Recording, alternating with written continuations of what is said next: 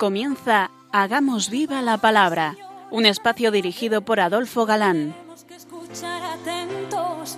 En tu palabra, Jesús, está el mensaje, el del amor, el de andar despiertos. Cuando no tenga sentido la tristeza, en nuestra historia andemos como ciegos. En tu palabra hallaremos la fuerza que nos levante y llene de sosiego. Ojalá comprendamos tu palabra. Ojalá practiquemos tu palabra. Ojalá nos envuelva tu palabra. Ojalá nos transforme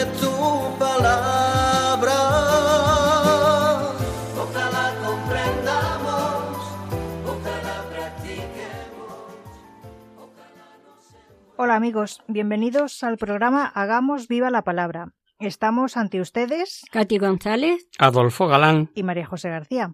Y es para nosotros un placer estar ante estos micrófonos de nuevo para compartir este tiempo en vuestra compañía, intentando, como dice el título de nuestro programa, hacer vida a la revelación contenida en la Biblia, hacer viva la palabra. Bienvenidos a este espacio donde seguimos descubriendo cantidad de doctrina que aparece a través de las cartas de San Pablo. Nos quedamos el último día viendo la segunda carta a Timoteo. Y en concreto, el último capítulo. Ahí Pablo ve su martirio, lo prevé, y nos da una muestra de su total confianza en el Señor, justo juez que le premiará. Feliz el cristiano que al final de sus años puede decir He combatido el buen combate, he terminado mi carrera, he guardado la fe. El final que vamos a leer son noticias personales, Apresúrate a venir a mí cuanto antes, porque me ha abandonado a Demas por amor a este mundo y se ha marchado a Tesalónica, Crescente a Galacia, Tito a Dalmacia. El único que está conmigo es Lucas. Toma a Marco y tráele contigo, pues me es muy útil para el ministerio. A Tiquico le he mandado a Éfeso. Cuando vengas tráeme el abrigo que me dejé en Troade, en casa de Carpo, y los libros, en especial los pergaminos. Alejandro el herrero me ha hecho mucho mal. El Señor le retribuirá según sus obras. Tú también guárdate de él, pues se ha opuesto tenazmente a nuestra predicación. En mi primera defensa nadie me asistió, antes bien, todos me desampararon. Que no se les tome en cuenta. Pero el Señor me asistió y me dio fuerzas para que, por mi medio, se proclamara plenamente el mensaje, y lo oirán todos los gentiles. Y fui librado de la boca del león. El Señor me librará de toda obra mala, y me salvará guardándome para su reino celestial. A Él la gloria por los siglos de los siglos. Amén. En la rigurosa cárcel romana, Pablo se encuentra aislado. Unos se han ido para cumplir diversas misiones apostólicas, otros le han dado de lado y le han abandonado por amor de este siglo. Hoy, de esos los podíamos buscar por cientos. Hasta no falta quien le ha hecho mucho daño. Desamparado, sin que nadie le ayudase en su defensa, gastado por la edad y los trabajos, debía sentir frío, y pide su capote y, como no, sus pergaminos. Pero vemos que se sentía lleno de fuerza recibida del Señor. Como sólo Lucas está con él, quiere que Timoteo se dé prisa en ir, pues de tardar no llegaría. Ya sabemos que profetiza su inminente martirio. Ya comentamos que las riñas entre cristianos duran poco. Y digo esto porque recordaréis que Pablo se enfadó mucho cuando en el primer viaje apostólico Juan Marcos se largó, dejando solos a Pablo y Bernabé, y no quiso que les acompañara en el segundo viaje.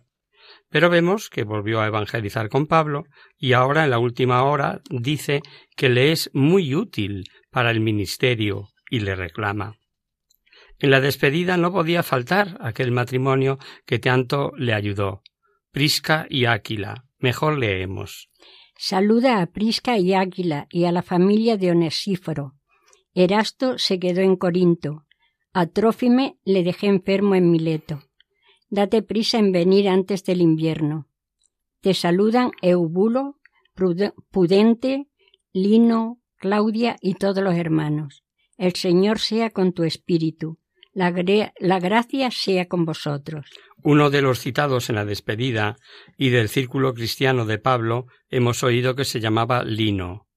Pues muy posiblemente este Lino debió ser quien sucedió en el pontificado a San Pedro en Roma, es decir, el segundo papa. No olvidemos que Pedro sufrió martirio también y se encuentran en Roma, pues la tradición, y así está dicho, nada menos que por San Irineo y por San Eusebio, hasta aquí las cartas propiamente paulinas. Y ahora, para concluir este ciclo de programas dedicado a las cartas de San Pablo, vamos a ver una carta que antes de comentarla os vamos a informar, al menos someramente, sobre los problemas que presenta y por lo que se ha vertido no poca tinta. Intentaremos eh, ser breves, que no os produzca fatiga, sino sencillamente dar idea de los mismos para no extrañarnos si escuchamos esto o lo de más allá sobre la carta a los hebreos. Vamos a dar una sencilla información sobre canonicidad, autor, destinatarios y teología que de todo ello se ha opinado desde todo ángulo de crítica. Sobre la canonicidad o autenticidad canónica, bástenos saber que no puede ser puesta en duda, o sea, es palabra de Dios, como todos los demás libros de la Biblia. Ya a finales del siglo I, Clemente Romano la da como sagrada. Igualmente San Justino, del siglo II, Orígenes del siglo III, etc. El decreto del Papa Damaso la cita con los demás libros inspirados. Es del 382, o sea que muy, muy cerca de los hechos. Podíamos dar citas y citas de santos de concilios, Florentino, Tridentino, Vaticano I, en favor de su canonicidad, pero baste saber que la Pontificia Comisión Bíblica de 24 de junio de 1914, a la que ya hemos aludido en más de una ocasión, declaró que su canonicidad es de fe definida. Quede claro que no se puede dudar de su canonicidad, pese a que no faltaron quienes no la creyeron inspirada. En cuanto al autor, pues ha habido más dudas, y como todavía no se da por opinión universal quién la escribió, bueno será recordar lo que hemos explicado sobre el autor humano, esto es, el agiógrafo. Ciertamente puede sernos de interés porque nos facilita al conocerle los que quiso decir, pero que en cuanto a sus enseñanzas, en cuanto al mensaje, a sus revelaciones, nos da exactamente igual que el Espíritu Santo se haya servido de éste o de aquel, pues el autor primario, no lo olvidemos, es el Espíritu Santo. El origen, paulino de la carta queda atestiguado de múltiples maneras. Existe un papiro, alrededor del año 200, el P16, que así lo indica, y que al ser copiada en papiro es que el original es anterior. Luego el testimonio ya venía de antes. También hay testimonios de personas de toda garantía, tales como Clemente de Alejandría del 215, Orígenes al que hemos citado del 254, etc. Pero no podemos dudar que su lenguaje, su forma, la misma manera de citar la Sagrada Escritura, etc., han dado origen a muchas dudas y negaciones. De aquí que lo más probable es que, siguiendo a Orígenes, los pensamientos son de Pablo, pero la composición de otro. Que en un principio tuvo sin reservas como Pablo, San Agustín, em, que me lo he saltado, San Agustín del año 430, que en principio la tuvo sin reservas como de Pablo, posteriormente, sin dudar de su canonicidad, procura evitar el nombre del autor.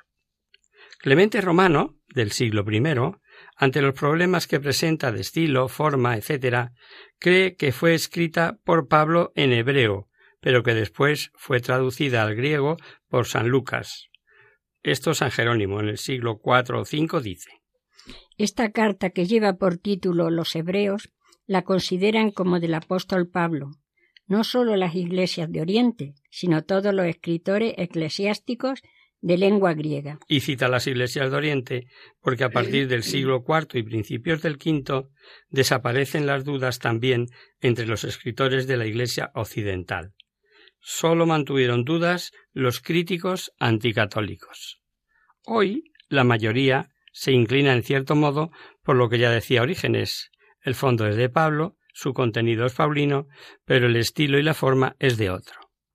Y eso mismo, más o menos, es lo que dijo la Pontificia Comisión Bíblica de 1914, al afirmar que el que Pablo sea el autor de la carta no sea, no exige necesariamente sea él quien le dio forma la forma que hoy presenta.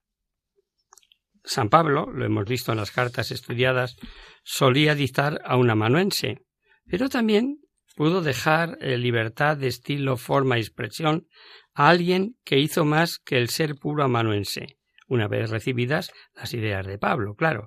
Y sabiendo esto, dejamos que sigan estudiando y dejemos a los anticatólicos que citen como autor a Bernabé, a Lucas y sobre todo a Polo, por aquello de su origen alejandrino que parece casar con el estilo de la carta, o la omisión del nombre de Pablo, así como la de los saludos finales, etc.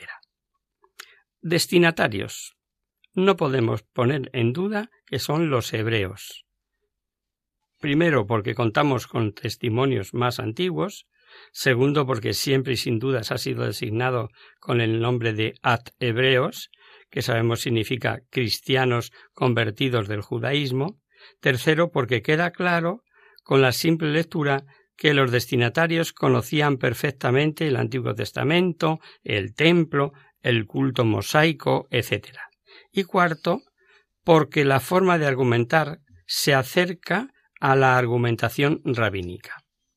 Es posible que estos hebreos formasen en Palestina y en Jerusalén concretamente una comunidad ya numerosa y jerarquizada con sus dirigentes. Acordaos de vuestros dirigentes que os anunciaron la palabra de Dios y considerando el final de su vida, imitad su fe, y que leeremos en el capítulo 13 de la carta. Lo que supone estaban en Jerusalén. Teología. Hay plena coincidencia de pensamiento entre la doctrina que desarrolla y la ya estudiada que nos ha expresado San Pablo sobre Cristo, sobre sus atributos, sobre su obra de redención mediante el sacrificio en su propia sangre, sobre su humillación y exaltación gloriosa, sobre la impotencia de la ley para salvarnos, y sobre la eficacia de la fe que obra por la caridad. También hay paralelo sobre la escatología, igualmente sobre el valor de la Sagrada Escritura. En la parte moral, la semejanza entre las exhortaciones y avisos de esta carta y las demás cartas de San Pablo son grandes y manifiestas.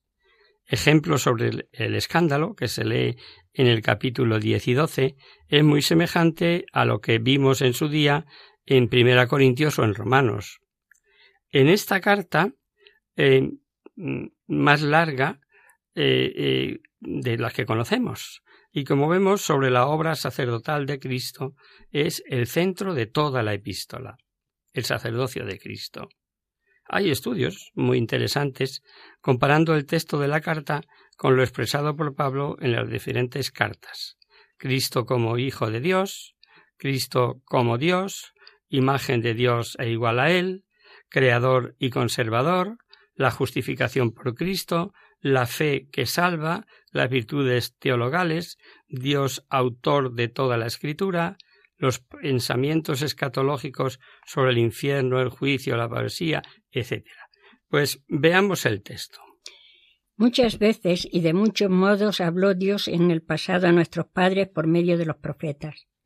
En estos últimos tiempos nos ha hablado por medio del Hijo, a quien instituyó heredero de todo, por quien también hizo los mundos, el cual, siendo resplandor de su gloria e impronta de su sustancia, y el que sostiene todo con su palabra poderosa, después de llevar a cabo la purificación de los pecados, se sentó a la diestra de la majestad en las alturas con una superioridad sobre los ángeles, tanto mayor cuanto más le superan en el nombre que ha heredado. Es como un prólogo, resumen, presentación de toda la carta. Se presenta en, visión sintética toda la revelación divina, contraponiéndola del Antiguo Testamento, en que Dios habló repetidas veces y en varios modos, pero valiéndose de profetas, y la del Nuevo Testamento, en que nos habló por su propio Hijo, cuya prerrogativa se canta. Él es el revelador de la última economía de la salud, cuyo mensaje superior y definitivo se contrapone a los muchos fragmentarios de los profetas. Sobre si es de Pablo, salvando estilo y forma de expresión, os habréis dado cuenta que el contraste entre las dos revelaciones, antigua y nueva alianza, y la de cantar las excelencias del mediador de la nueva, lo hemos visto en varios escritos de San Pablo que ya hemos estudiado. El padre García Figar, sobre quienes la niegan Paulina porque no menciona su nombre, nos remite a Santo Tomás, quien comprende las razones que tenía para que no figurase su nombre. Citas, textos y razones tan de Antiguo Testamento, sabiendo que era aborrecido hasta por judíos convertidos, no hubiera sido prudente ponerse como autor, citando su nombre como la hizo en otros tantos escritos. Esplendor de la gloria del Padre, impronta de su sustancia, títulos que apuntan directamente a la divinidad de Jesucristo. Vamos a hacer ahora, si os parece, una breve pausa en la palabra.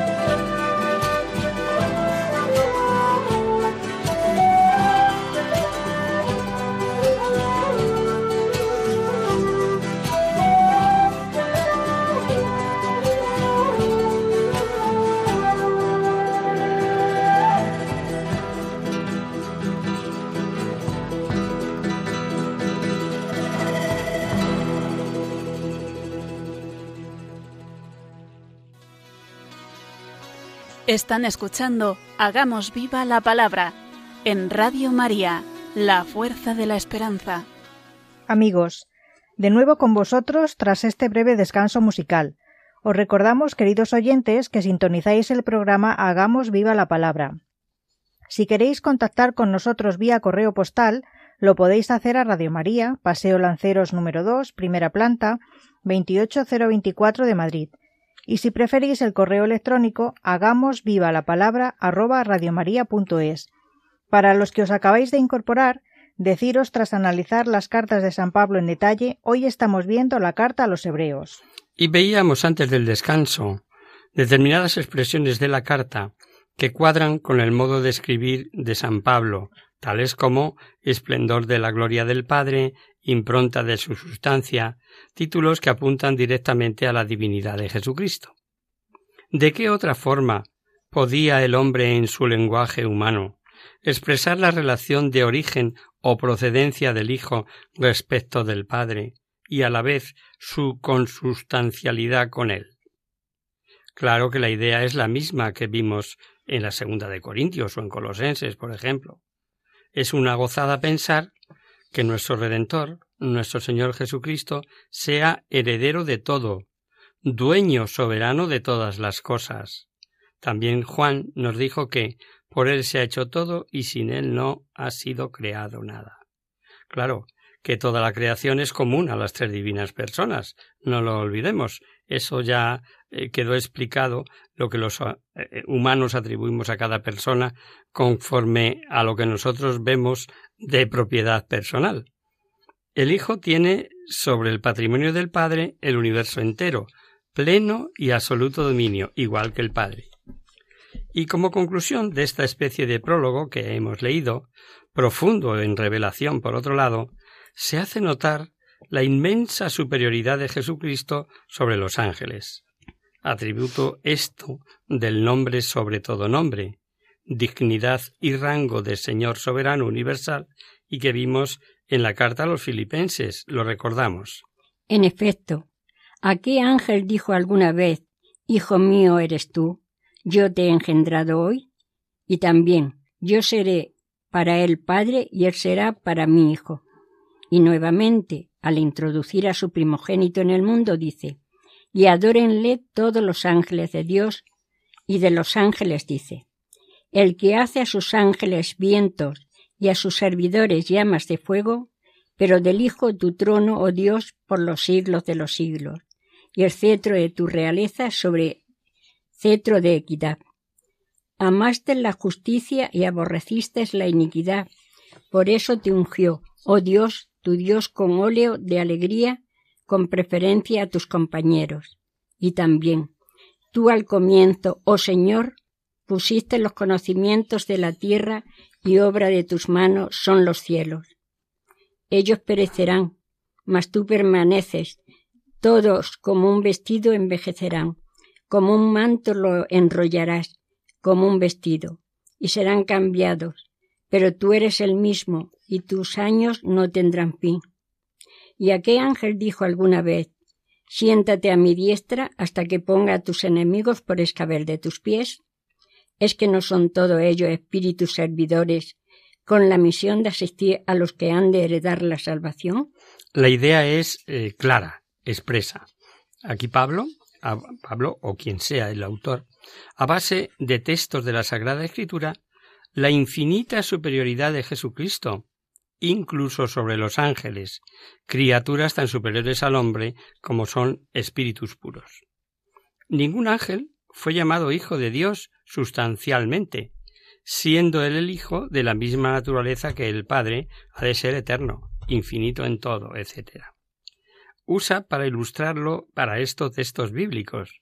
Ya sabemos que en todo el Antiguo Testamento se está anunciando y proyectando a Jesucristo. Y también sabemos ya el sentido típico y el sentido pleno.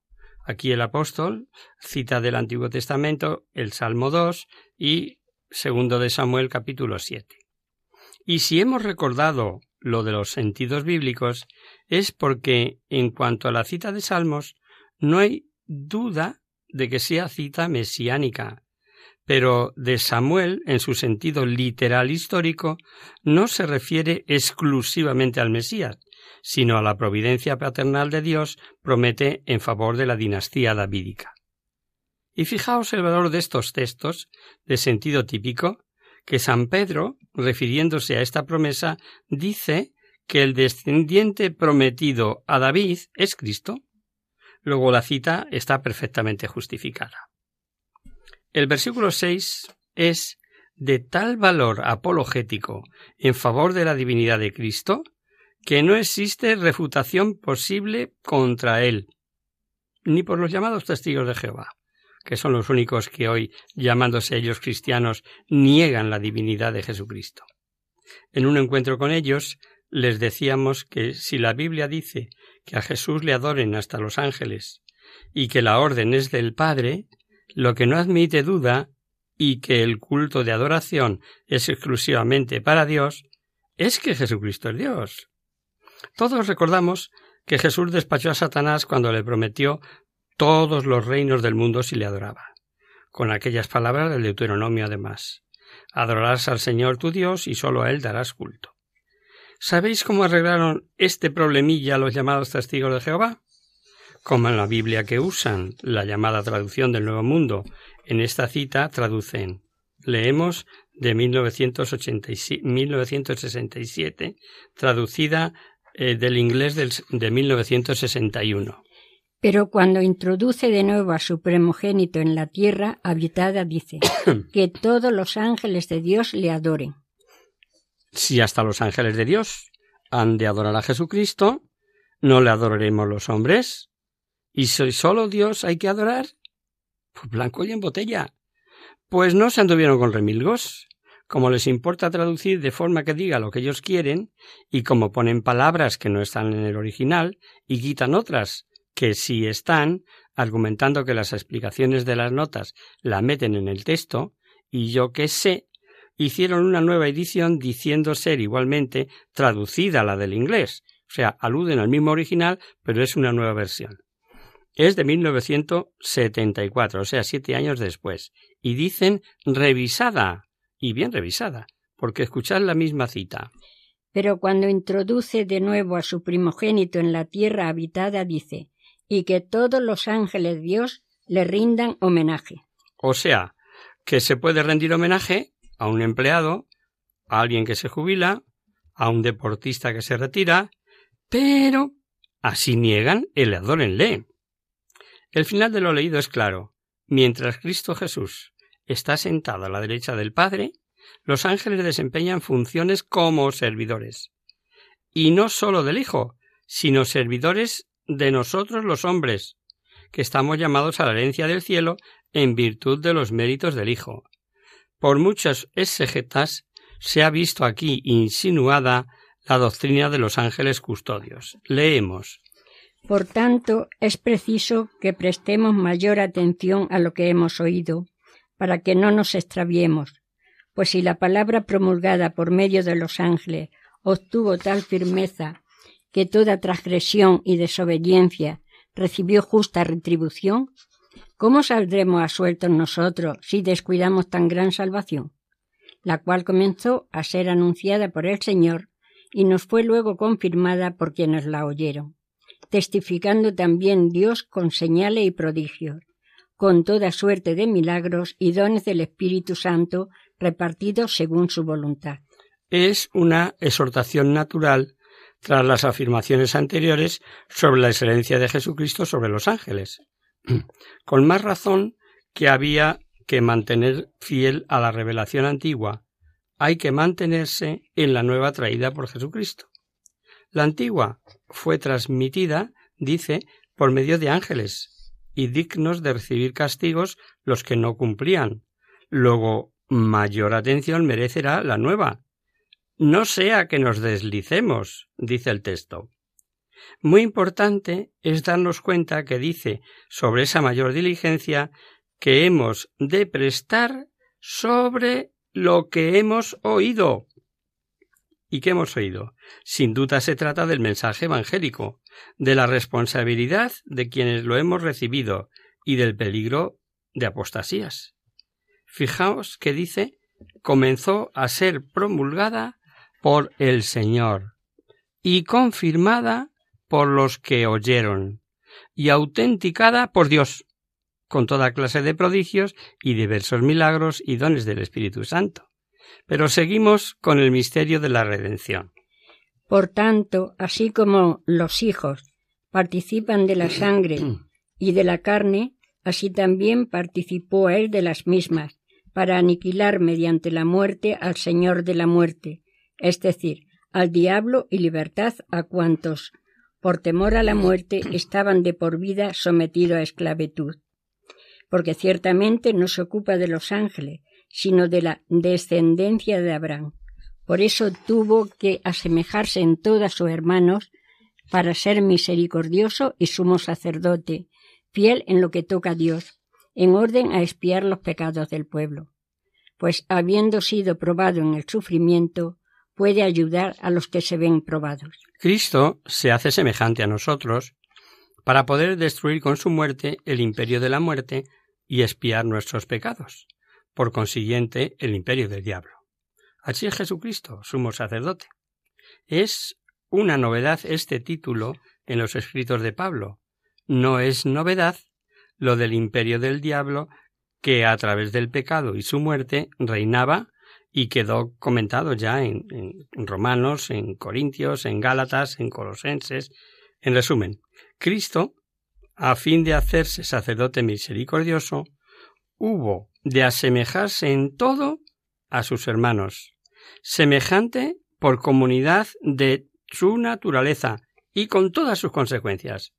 Fijaos ahora, como lo dijimos en la introducción a la carta, en cuanto a los destinatarios, refiriéndonos a cristianos procedentes de la religión judía. Va siendo avalado por el texto. Moisés había sido el mediador en la antigua alianza y era considerado como el más grande de todos los hombres. Era necesario, dados los destinatarios, afirmar la superioridad de Jesucristo sobre Moisés, lo que lógicamente causaba impresión en los judíos, en sus destinatarios. Mejor leemos. Por tanto, hermanos santos, partícipes de una vocación celestial, considerad al apóstol y sumo sacerdote de nuestra fe, a Jesús, que es fiel a que le constituyó, como lo fue también Moisés en, en toda su casa, pues ha sido juzgado digno de una gloria en tanto superior a la de Moisés, en cuanto la dignidad del constructor de la casa supera a la casa misma, porque toda casa tiene su constructor. Mas el constructor del universo es Dios. Ciertamente, Moisés fue fiel en toda su casa como servidor, para atestiguar cuanto había de anunciarse. Pero Cristo lo fue como hijo, al frente de su propia casa, que somos nosotros, si es que mantenemos la entereza y la gozosa satisfacción de la esperanza. Eh, la metáfora de la casa es válida en cuanto a que Moisés actuaba como siervo en la casa de Dios, mientras que Jesucristo actúa como hijo que es sobre su propia casa. Pero puede haber una duda. ¿Tomamos la metáfora de casa como edificio o tomamos la metáfora de casa como familia? Porque a veces dice la Biblia casa de David. Y cuando el ángel anunció a María, recordemos que dijo reinará en la casa de Jacob. De todas formas, la metáfora de casa, tomada como edificio o como familia, es clara en cuanto a la superioridad de Cristo sobre Moisés, que es lo que intenta enseñar la carta. Moisés, legislador y mediador de la antigua economía religiosa, no era autor o constructor, ni tomándolo como edificio, ni tomándolo como familia. Y Jesús sí. El texto dice de Moisés estar en la casa como ministro, y dice de Cristo estar como hijo sobre su casa, que somos nosotros. Lo que también puede inclinar la balanza en favor de casa familia, en la última extencia es casa iglesia es un término que en otras ocasiones San Pablo ha usado, pues decía vosotros sois templos de Dios. Por ejemplo, bueno, hay citas, sobre todo de la primera y segunda carta de Corintios. Jesucristo es nuestro pontífice o sumo sacerdote, y su título lo ostenta con todo derecho. Por eso, en lo que vamos a escuchar, se nos dicen los caracteres que todo sacerdote debe tener para poderse presentar como legítimo y eficaz y como se aplican a Jesucristo. Escuchemos. Porque todo sumo sacerdote es tomado de entre los hombres y está puesto en favor de los hombres en lo que se refiere a Dios para ofrecer dones y sacrificios por los pecados, y puede sentir compasión hacia los ignorantes y extraviados, por estar también él envuelto en flaqueza. Y a causa de esa misma flaqueza debe ofrecer por los pecados propios igual que por los del pueblo. Y nadie se arroga tal dignidad sino el llamado por Dios, lo mismo que a Aarón. De igual modo, tampoco Cristo se apropió la gloria del sumo sacerdocio, sino la tuvo de quien le dijo, Hijo mío eres tú, yo te he engendrado hoy. Como también dice en otro lugar, tú eres sacerdote para siempre a semejanza de Melquisedec. Pero este capítulo tiene un versículo en el que anuncia cinco cualidades como exigidas a todo pontífice. Perdón. Eh, veamos según hemos escuchado. 1. Pertenecer a la humanidad. 2. Representar a la humanidad en las cosas que miran a Dios. 3. Ofrecer dones y sacrificios por los pecados. 4. Capacidad para compadecerse de las ignorancias y debilidades de los humanos. Y 5. Haber sido elegido por llamada divina. Analizaremos todas estas cualidades en detalle pero ya el próximo día, si os parece, pues hoy el tiempo se nos fue.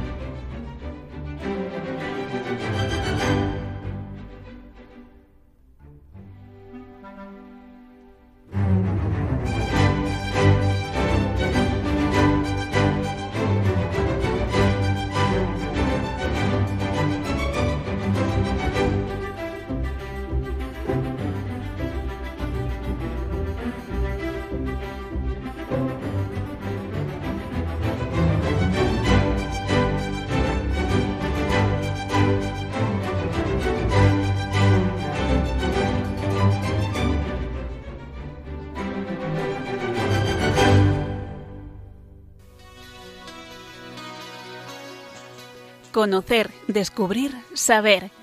En Hagamos Viva la Palabra.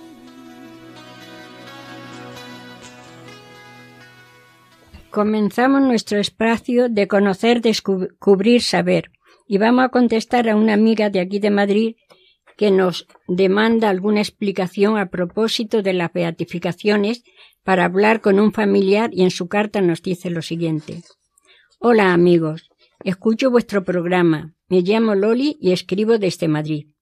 Quiero haceros una pregunta, pues no sé qué contestar a un familiar mío que dice que la Iglesia se ha pasado con eso de las beatificaciones de cristiano asesinado en la guerra civil, que es una provocación y una discriminación, que hay otros mártires que acabaron en cunetas de la carretera y la Iglesia no ha dicho nada.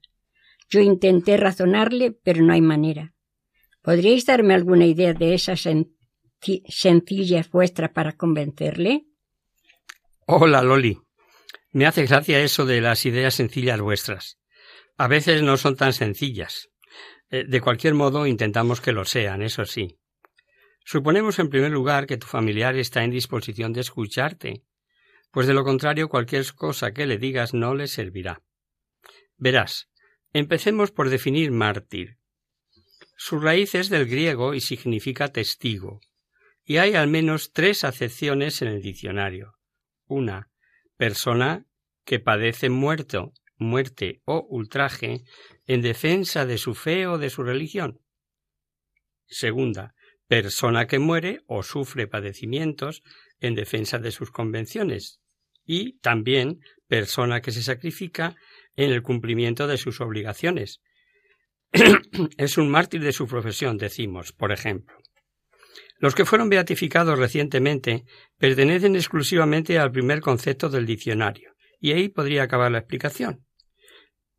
En la acepción católica del término, los mártires son aquellos que fueron asesinados por odium fidei, odio a la fe, y que murieron testimoniando su fe en Cristo. Suele ocurrir que se equiparan los conceptos, y ahí está el error en el diálogo. No es lo mismo dejarse maltratar físicamente o incluso matar por no renunciar a tu fe en Cristo, perdonando incluso en el momento a quienes te infringen martirio, que el que cumple negadamente con su trabajo, Evidentemente no es lo mismo. José Ignacio Munilla, por entonces, dio una completa explicación aquí en esta emisora a la que te remito, querida Loli. Dijo él, entre otras cosas, que el siglo mártir, el siglo XX, ha generado más mártires que los diecinueve siglos anteriores al siglo XX. Ha sido testigo del martirio de unos veintinueve millones de cristianos. De entre tantas persecuciones por motivos raciales, coloniales, totalitarismos políticos, etc., destacan de forma especial los mártires de la persecución religiosa. Ellos se negaron a responder al mal con el mal, es más, hicieron frente al mal con el bien. En efecto, los mártires no fueron contendientes en guerra alguna, no tomaron las armas en sus manos, prefirieron padecer injustamente como corderos llevados al matadero que salvar su pellejo haciéndose cómplices del mal. En otras palabras, en la definición católica del término, los mártires son aquellos que fueron asesinados por odium fidei, odio a la fe, y que murieron testimoniando su fe en Cristo. Y sigue diciendo. En mi opinión, una de las principales aportaciones de los mártires de la persecución religiosa en el siglo XX es la forma en que testimoniaron la doctrina evangélica del perdón al enemigo, imitando a Cristo en su muerte, ellos también murieron rezando por sus verdugos y expresándoles abiertamente su perdón. Más aún, conocemos el testimonio de mártires que antes de ser fusilado repartieron sus últimas monedas o posesiones entre quienes se disponían a ejecutarlos. La lectura de los testimonios de vida y martirio de estos nuevos beatos te aseguro que pone el vello de punta, vejaciones extremas que no parecen increíbles en nuestros días antes de darles muerte, lo que hace el odio. Algunas personas se han quedado con las desinformaciones que se publicaron por entonces, supongo que unos por ideología y otros por simple ignorancia que no van más allá de los titulares de la prensa. Por su fidelidad a Cristo fueron matados, no digo ni fusilados ni asesinados, aunque lo fueran. Fueron matados por eso y ya está. Curiosamente no he leído ni una sola línea acerca de los que lo hicieron, aunque se sepa. No hay razón política que motive o justifique la muerte de un ser humano. Observemos que la razón fue sólo la fe, sólo que no renunciaron a su fe, que no quisieron ser cómplice de nada ni de nadie, y e importa por encima de todo la verdad que es Cristo y ya está, y por eso murieron. Por último, y con esto terminamos, querida amiga, decirte que las causas de, beatificación han pasado rigurosamente por todo un cúmulo de demostraciones y verificaciones testificales establecidas, por el que podemos estar seguro de que esas personas pueden ser declaradas beatos sin ninguna duda. Merece la pena leer alguna vida, ya están publicadas, de estos hermanos nuestros muertos por ser testigo de la fe que profesamos. No sé si te sirve nuestra respuesta, querida amiga Loli. Quedamos a tu entera disposición como siempre hacemos, y si tienes la menor duda, no dejes de escribirnos. Y hasta aquí, queridos amigos, el programa de hoy. Os dejamos con nuestra sintonía y os recordamos que, si queréis dirigiros al programa para cualquier duda, aclaración o sugerencia, participando en el espacio de conocer, descubrir, saber, Estamos a vuestra total disposición y encantados de atenderos en la siguiente dirección. Radio María, Paseo Lanceros 2, primera planta, 28024, Madrid. O bien, si lo prefería, al correo electrónico Hagamos viva la palabra arroba radiomaria.es. Os hemos acompañado en esta emisión Adolfo Galán, Katy González y Marijose eh, García. García. El próximo miércoles, como sabéis, está el programa del Padre Rubén Inocencio, que alterna con nosotros quien guarda mi palabra. Por tanto, nosotros nos encontraremos de nuevo dentro de 15 días, si Dios quiere, con un programa. Con un programa en el que seguiremos viendo la carta a los hebreos muy rica en doctrina como estamos viendo. Hasta el próximo día, amigos. Hasta una próxima emisión. Hasta dentro de 15 días.